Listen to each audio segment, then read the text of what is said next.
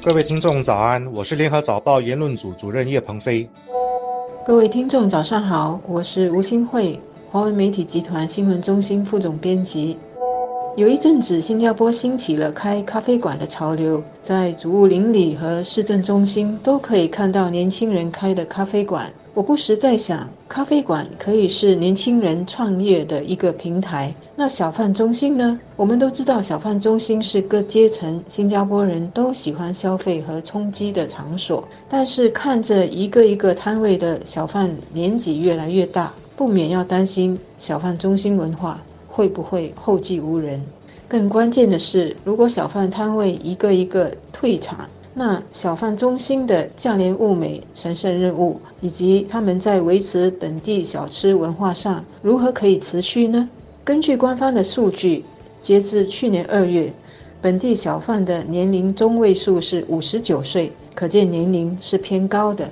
环境局今年二月推出培育新手小贩的计划，鼓励更多年轻人加入这行。政府刚为本地小贩文化申遗，可见小贩已经是新加坡人身份认同的重要内容。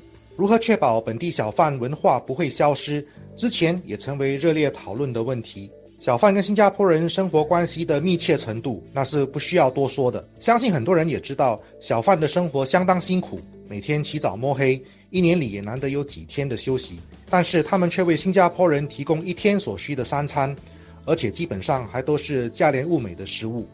但是这个几代人共同的记忆却面对不少的挑战。以前人们或许还会听说一些食物美味而生意很好的小贩，能够依靠自己的辛勤努力和致富的例子，至少像当年的德士师傅一样，能够培养孩子完成大学的教育。但是这样的例子现在似乎很少见了。其中的原因见仁见智，一个很可能的理由是店租和人工的成本在上涨。大家都习惯了小贩食物便宜，所以很多本地风味的熟食价格远远比不上外国的食物。同样在咖啡店或小贩中心，一碗鱼丸面的价格就不如一碗日本拉面。如果小贩辛勤努力的果实，相当一部分被店租吃掉了，就很难让年轻的一代愿意。继续这种辛苦的生活方式，如果这种情况不改变，很多美味的食物可能就会失传，我们的小贩文化也会因此失色。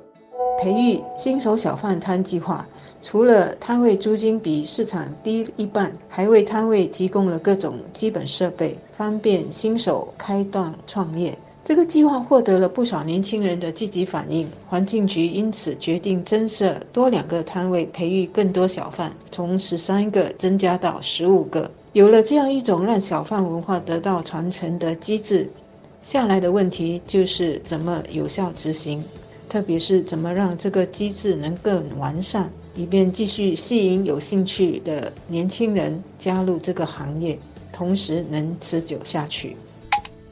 日本卖小吃的有不少百年老店，手艺代代相传。其中的原因，除了日本社会尊重匠人精神，卖小吃的不会被人看不起之外，这些老店大部分都是小贩自己的产业，不必担心租金上涨。这可能也是一个很重要的原因。以前小贩中心和很多咖啡店都是统一由政府出租，租金合理。自从咖啡店卖给业主后，逐渐的集团化，甚至产业化，转卖咖啡店比卖熟食还赚钱。食阁的出现也进一步打击了小贩个体户的生存空间。很多新入行的半途而废，很多时候都是因为租金太高的关系。在这方面，已经有小贩和一些美食专家反映，小贩的租金不容易应付的问题。当我们的新手小贩完成培训计划，回到现实来开档之后，市场的租金价格、人工成本和食材的成本，估计是新手小贩必须面对的三座大山。小贩的理财和食物美味的掌控都必须很好的兼顾。这方面他们能坚持多久呢？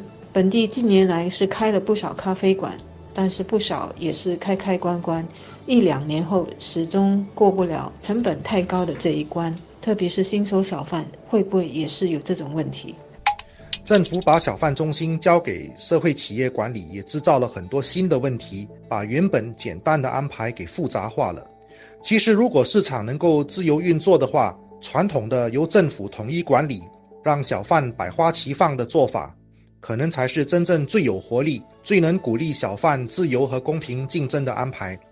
这还需要社会集思广益。但是，小贩从生机勃勃变得开始需要保护。显示问题已经相当严重，也必须尽早解决。如果我们能够真正相信市场的力量，就必须减少中间人寻租的空间，让小贩能够真正享受自己劳动的果实。这样做，或许才能鼓励美味的食物的手艺能一代代的传承下去。